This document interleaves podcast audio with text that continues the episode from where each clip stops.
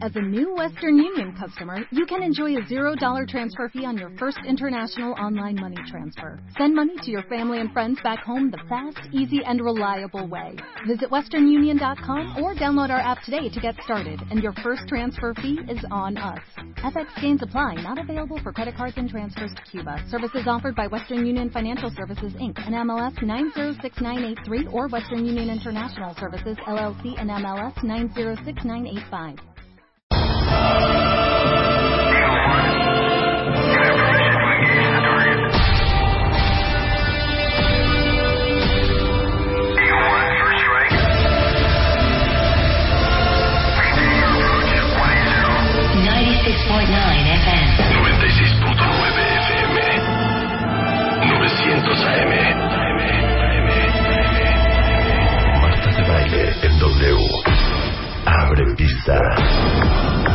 Cuando amas, quieres estar con la persona. Trabajar, soltar y darle la vuelta a la página. Ver porno nos disminuye la inteligencia. Te sientes pobre, frustrada, malvestida, fea.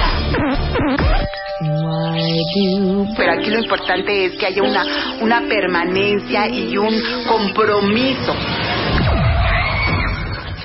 Eso se acabó. Me cae de más. No siempre pecar es picar. No va a ser la relación de tu vida. Me tiro para que me recoja. A las 10 de la mañana. Marta de baile en W. Abre pista. Solo por W Radio.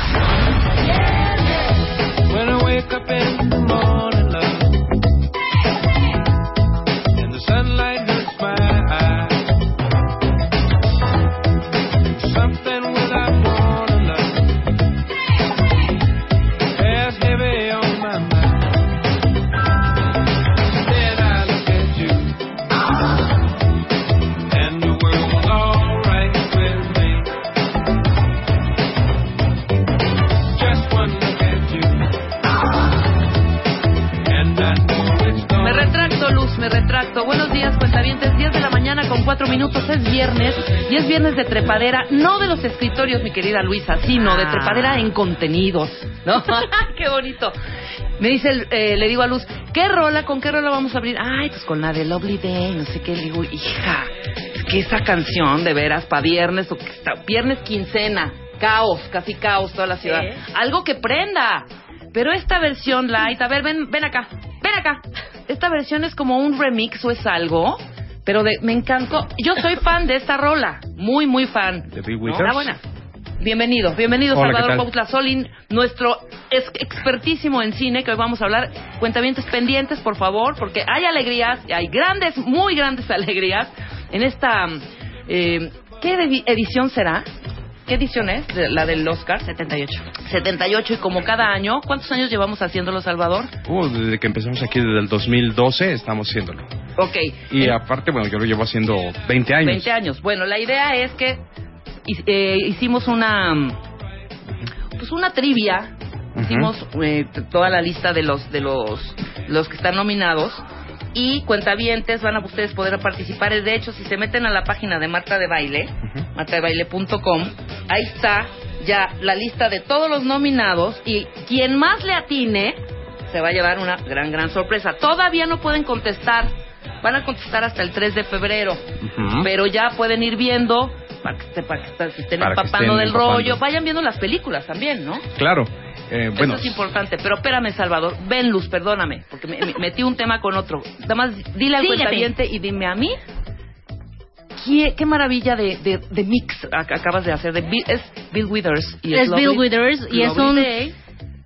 Es un remix que, o sea, neta lo ponen en Spotify y es como el 5, o sea, es la, la versión número 5 de remix. Está increíble. yo, yo decir puedo acotar. Este Ajá. remix se hizo en 1988. Eh, si quieren saber más sobre estos remixes, sigan mi página de Facebook, Remixes de los 80. Ajá. Bill Withers, al igual que muchos temas de los 70, porque es un tema de los 70, Sí, totalmente. lo remodelaron en los 80. Este remix se hizo en 1988. Ajá. No sé quién es el remixero, pero me parece que podría ser Ben Librand, que tenía este estilo. Lucecita, que es nuestro Al parecer, música. este, bueno, dice que Se dice- se dice, Spotify lo tiene como Bill Withers Ah, normal. normal. Así nada más dice remix, Lovely Day. Y es, es así aparece en Spotify y es como 5 o 6, es el 5 o 6 que te aparece. Sí. Y yo quería abrir cuentavientes a ver si Luz, si le atinó el día de hoy.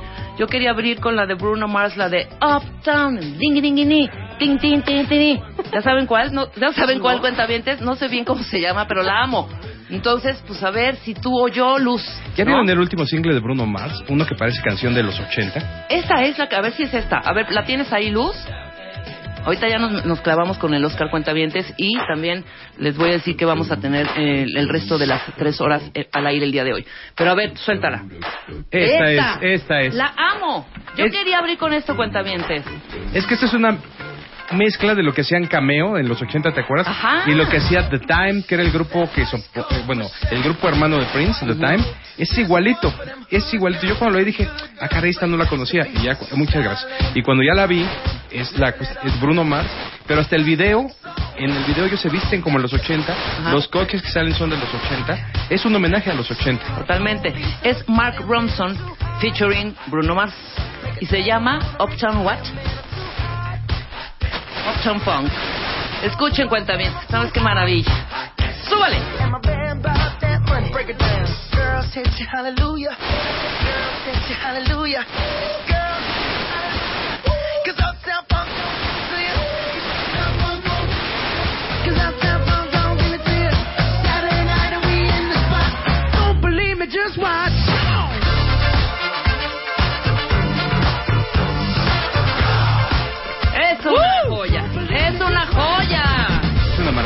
La verdad que sí. La amo. Cuentavientes, le decimos que tenemos el día de hoy. Luisa, a los micrófonos. Venga. Hola.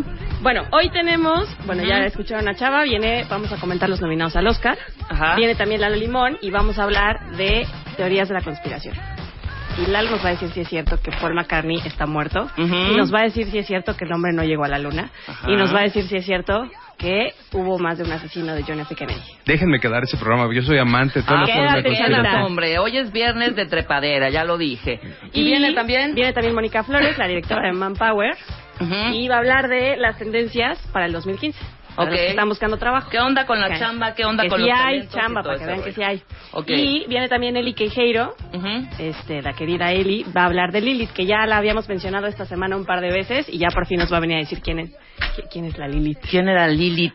La Pues está padre el Lilith. programa de hoy. Pues entremos de lleno porque ya no tenemos mucho tiempo. Salvador. Vamos rápidamente a esto Ajá. de los Óscares. Bueno, se- ya sabemos, lo bonito es que están nominados Alejandro, Martín. ¡Bravo! ¡Bravo, ¿Cómo no? Eh, va- vamos a ver los pros, contras, posibilidades y demás, pero eso en próximos programas. Hoy vamos a hablar nada más de los nominados para ver quiénes tienen mejores oportunidades. Pues vamos primero con mejor actor, siempre se empieza con mejor actor. Ajá. Este- Ayer fueron publicados, ¿no? Los A- Ayer todos fueron los publicados nominados. todos los nominados. Todos, todos. Eh, realmente yo me fijo en las principales que son las que dan todos los medios, pero también las técnicas hay cosas muy interesantes, ¿no? Por ejemplo, edición se me hace que está peleadón, Ajá. también efectos especiales está muy grueso, vestuario, pues hay grandes ahí eh, peleando por el vestuario, pero vamos rápidamente con las nominaciones. Ajá. Eh, mejor actor, Steve Carell por Foxcatcher, es su primera nominación, pero dudo que se lo den. Porque, ¿Por qué? ¿Por qué? ¿Por qué? ¿Por qué? ¿Por qué? Porque uno es su primera vez y segundo, a la academia no le gustan mucho los actores de comedia Que de repente se vuelven serios.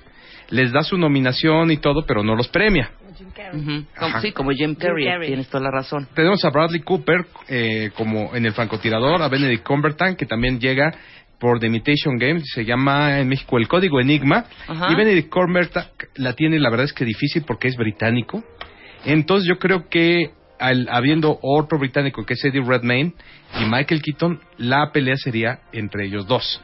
¿Entre quién? ¿Entre Michael Keaton y, y Eddie Redmayne? Eddie ¿O entre Redmayne? Redmayne, sí. Ajá. De, él hace el papel de Stephen Hawking en esta que se llama The Theory of Everything. La teoría del todo. Vayan a ver, está muy bonita. Eh, bueno, a las mujeres les mueve mucho porque es una mujer que se dedica abnegadamente a cuidar a este hombre que ama.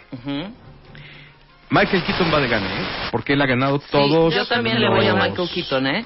Pero bueno, importantes. cuentamiento es importante, lo vuelvo a repetir. Métanse ahorita a la página de Marta de Baile. Van a ver el, el banner que, que Julio Luis García, en eh, colaboración con Cuautla Solín y el equipo de producción, hicimos para poder contestar todas estas eh, nominaciones. Y quien acierte más tendrá una alegría.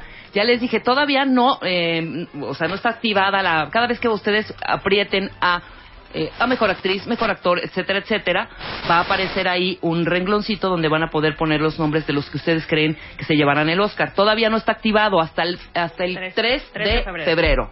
¿Cuándo es 3 de febrero? ¿Dentro de El, 15 pro- días? el martes dentro de 15 días. Ok, entonces tienen perfecto tiempo, como ya lo dije, para ir a ver todas las películas y para pues echar ojo, a ver qué onda.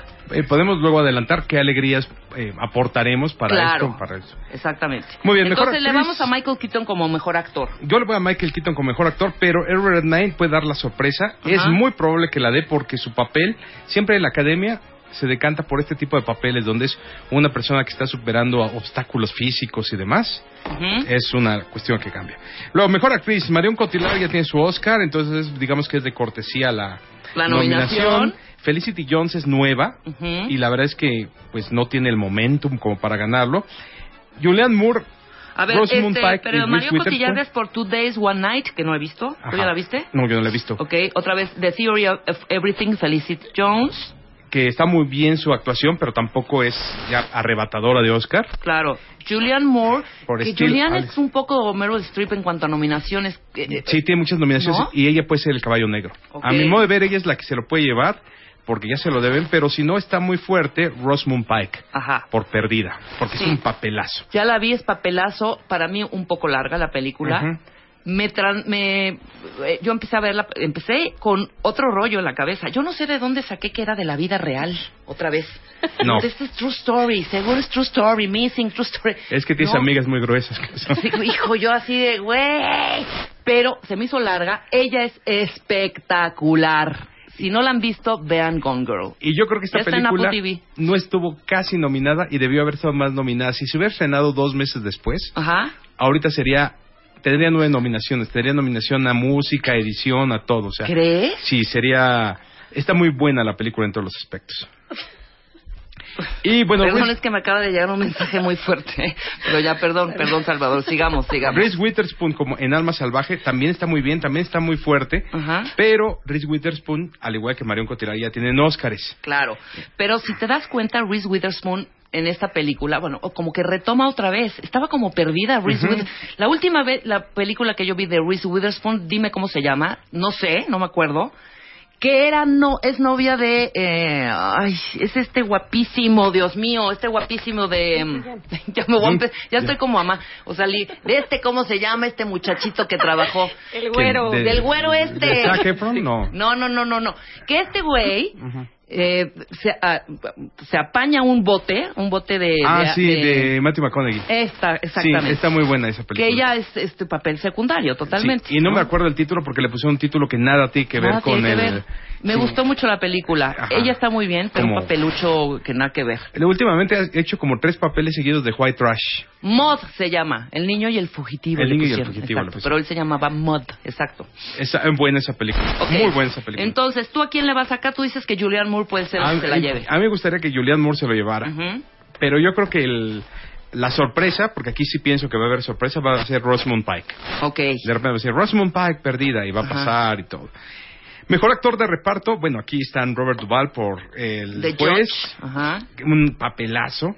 Ethan Hawke por eh, esta que se llama Boyhood, Boyhood, ajá. Momentos de una vida, Edward Norton por Birdman, Mark Ruffalo por Foxcatcher y J.K. Simmons por Whiplash. Aquí yo creo que Edward Norton, después de haber sido ni- ser ninguneado por la academia y después de haber estado sumido en malos papeles y demás, hace un comeback impresionante y eso va a ser el punto que le va a dar la, la estatuilla. Y si no, se lo va a llevar Ethan Hawke por Boyhood. Ahora, Robert Duvall tendría mucho chance porque es el más viejo nominado en todos los tiempos, 84 años. Ah, se ha llevado eh, Él sí, tiene, sí tiene Oscar. Tiene Oscar. Tiene Oscar. Mm. Pero podría ser la oportunidad de la academia de decir, bueno, aquí está, ¿no? Pero la lucha va a estar entre Ethan Hawke y Edward Y Norton. Edward Norton. Y mejor- Voy a Edward Norton aquí yo. A mí me gustaría mucho. A ¿eh? mí también.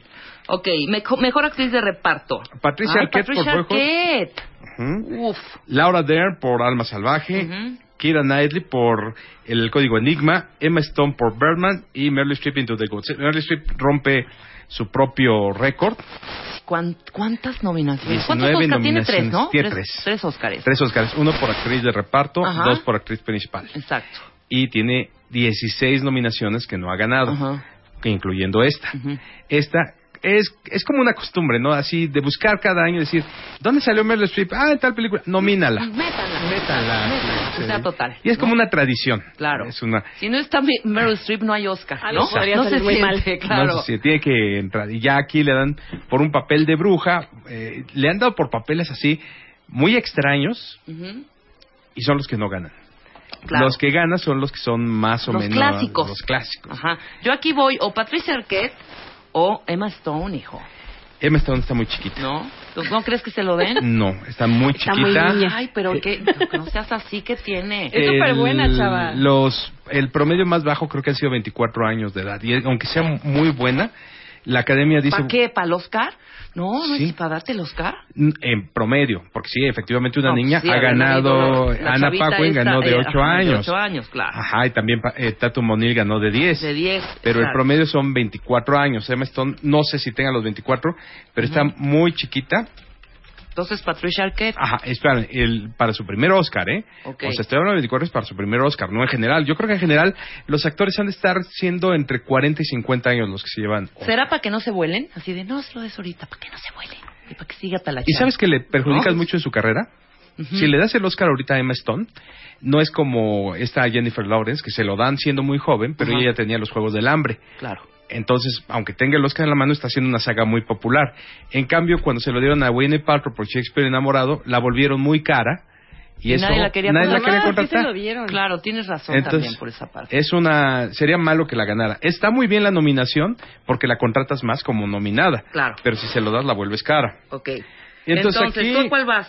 Pues mira, estaría entre Patricia Arquette y Laura Dern. Ujú. Kira Knightley se me hace cortesía, aunque podría ser el caballo negro. Y pues ya, ya dijimos por qué Streep y Emma Stone Ajá. están descartadas. Perfecto. Siguiente, siguiente punto. Híjole, es que aquí sí sería polémico. ¿A cuál vas? ¿A cuál vas tú? Porque te- Pues obviamente yo le voy a Alejandro. Ajá, el claro, mejor director sería Alejandro González Iñárritu, Ben Miller por Foxcatcher, Richard Linklater por Boyhood, Wes Anderson por El Gran Hotel Budapest y Morten Tadlum por El Código Enigma. Mira, aquí hay que ser objetivos.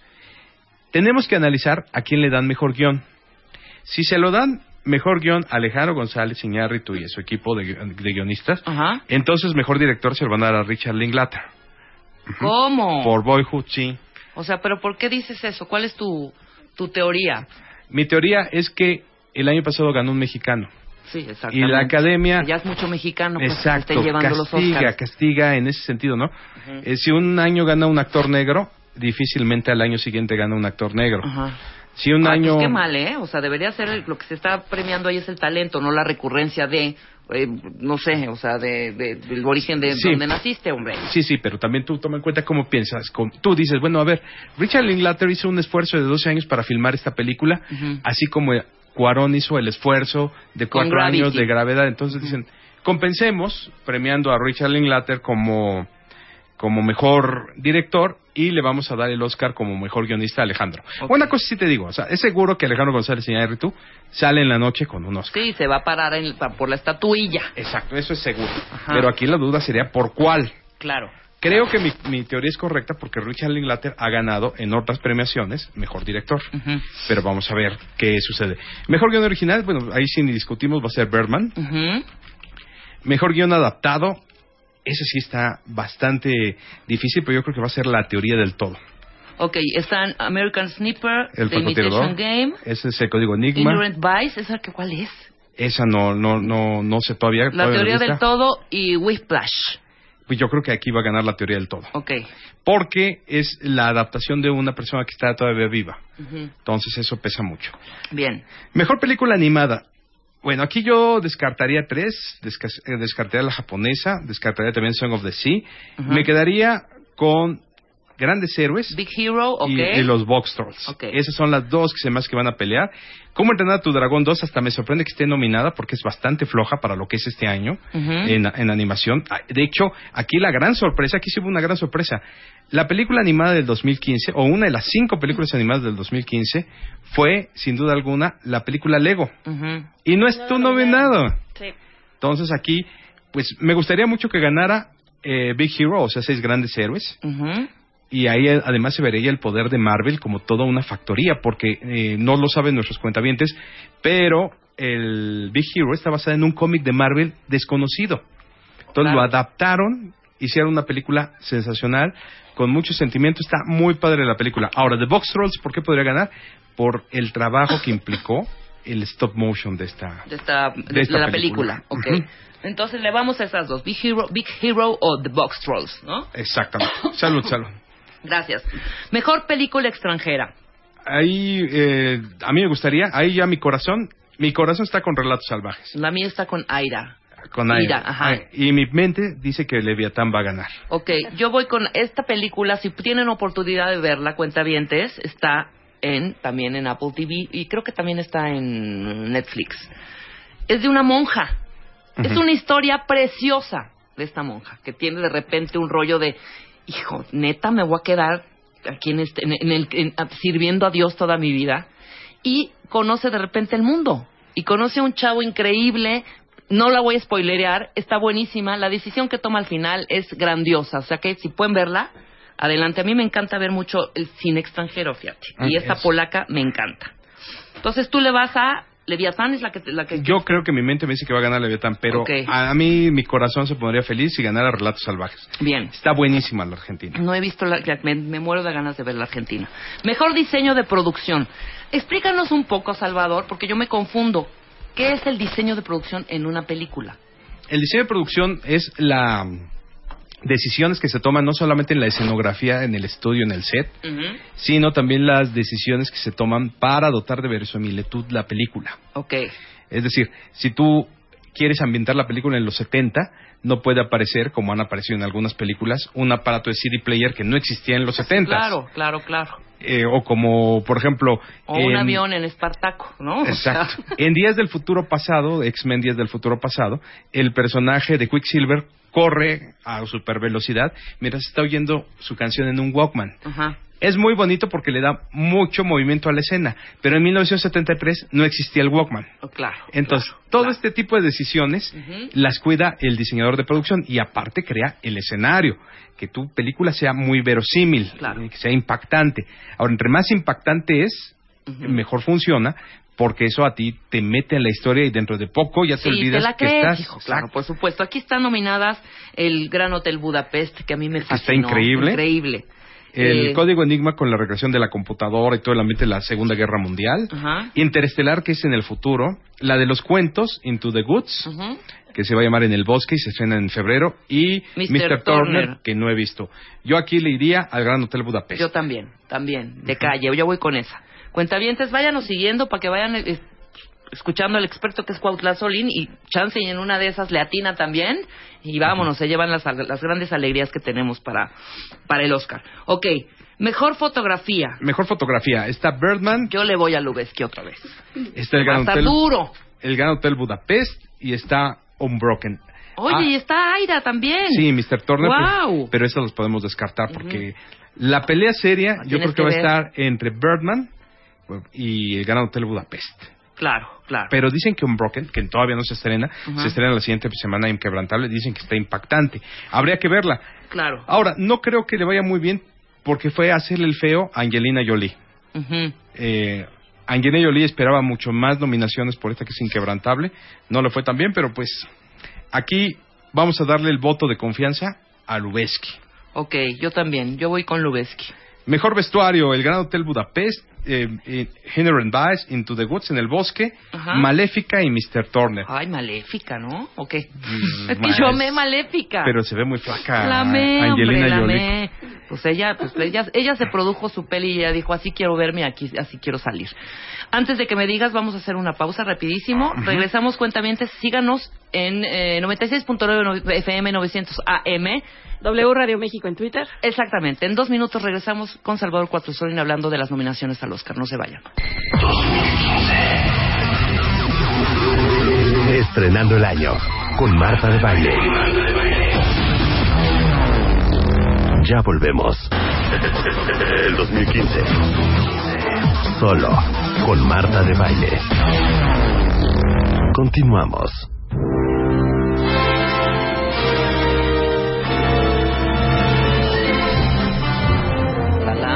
Con pasión y ridículo. Claro. 10 de la mañana contra... Imagínate que te pongan este fondo.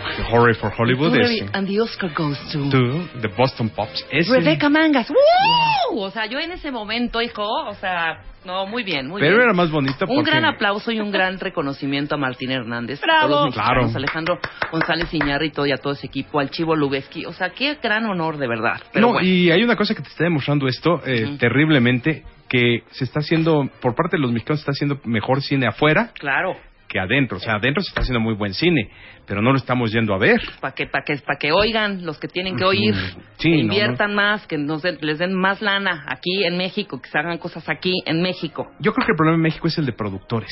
O sea, sí. controlar, controlar lo que estás haciendo, tus productos, que sean más accesibles al público, que tengan mejor distribución. Y muchos me van a criticar y van a decir, no es que el problema es la exhibición porque nos quitan salas y demás. Pero es que el mexicano ya está tan... Bueno, el público mexicano nos hemos vuelto tan desconfiados porque cuando nos dicen, no es que es una gran película mexicana, vas y la ves y te desilusiona y dices, bueno, prefiero seguir viendo lo malo que ya sé que es malo, pero que tiene niveles de producción aceptables. Claro. Entonces aquí en México eh, creo que el problema sería que se ajustaran los productores para conseguir productos más comerciales. Estoy de acuerdo. Como fue en la época de oro del cine Del mexicano. cine mexicano, exactamente.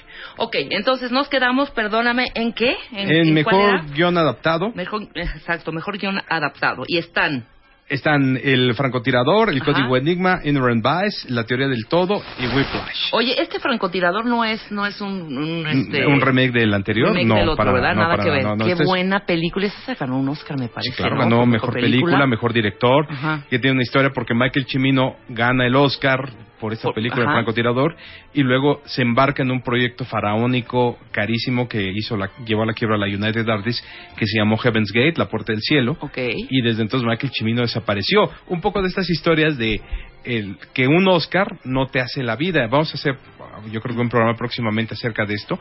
Eh, y por ejemplo, tú ve a a esta señorita que ganó por el Atrapado sin salida, Luis Fletcher, ganó Ajá. el Oscar.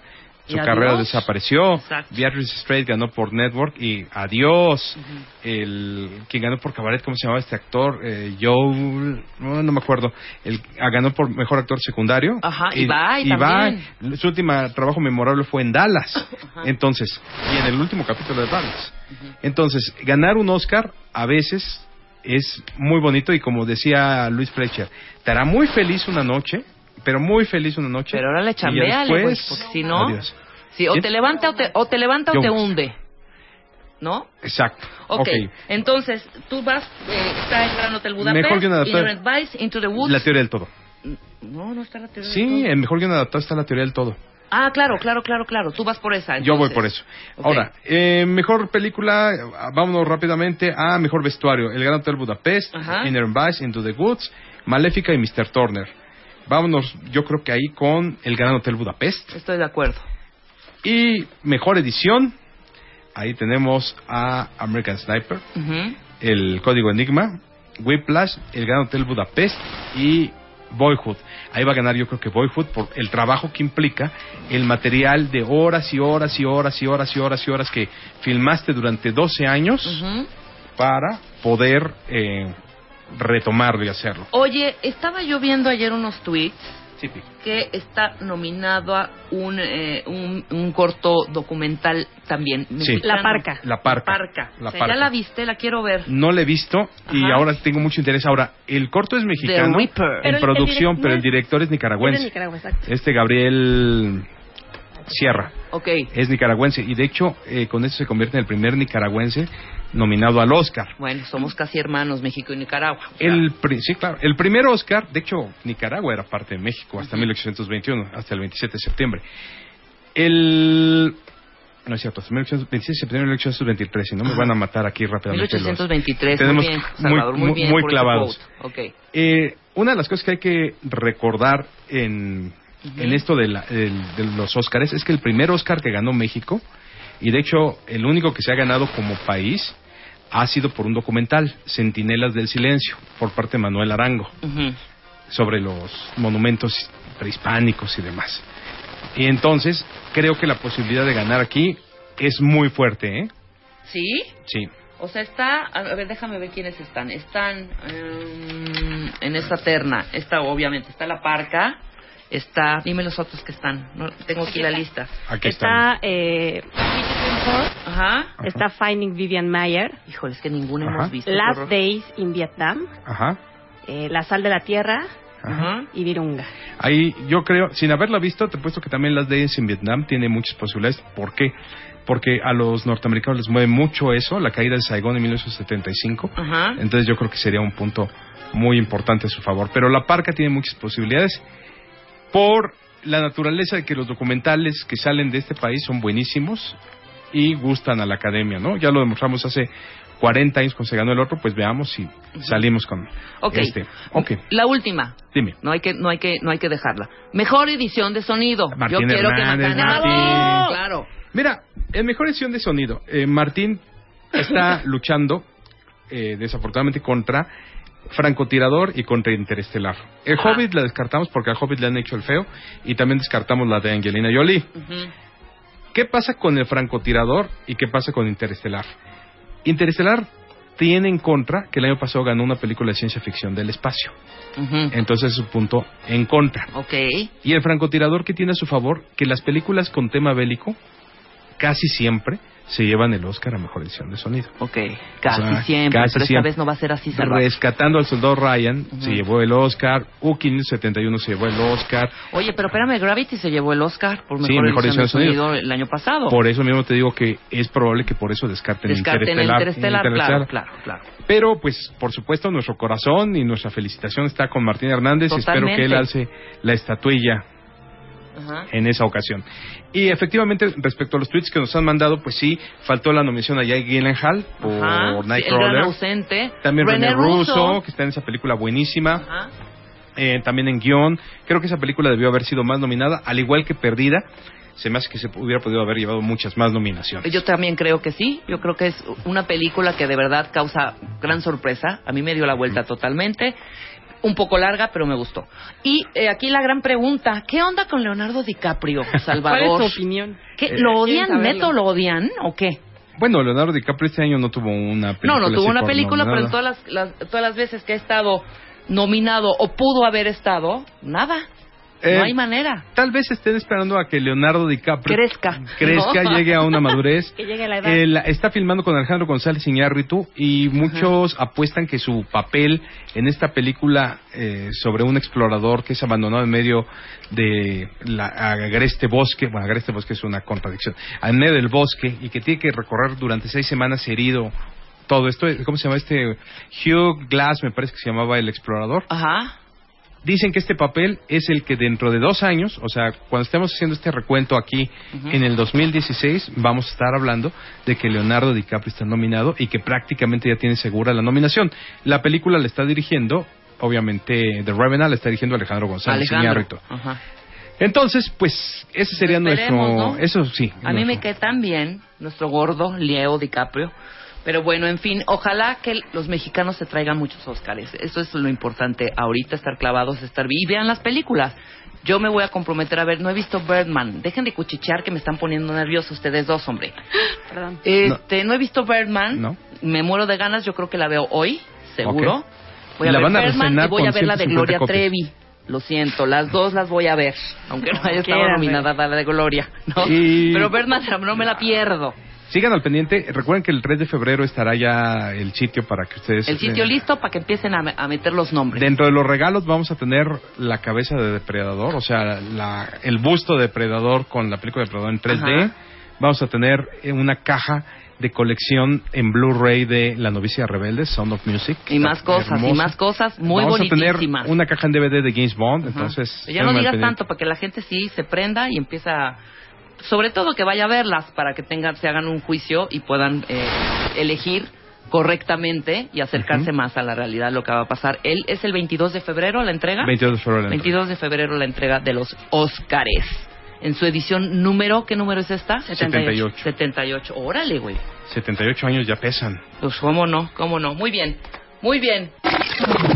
Abre Twitter. Arroba Marta de Baile. Y Facebook. De Baile. Oficial. Opina.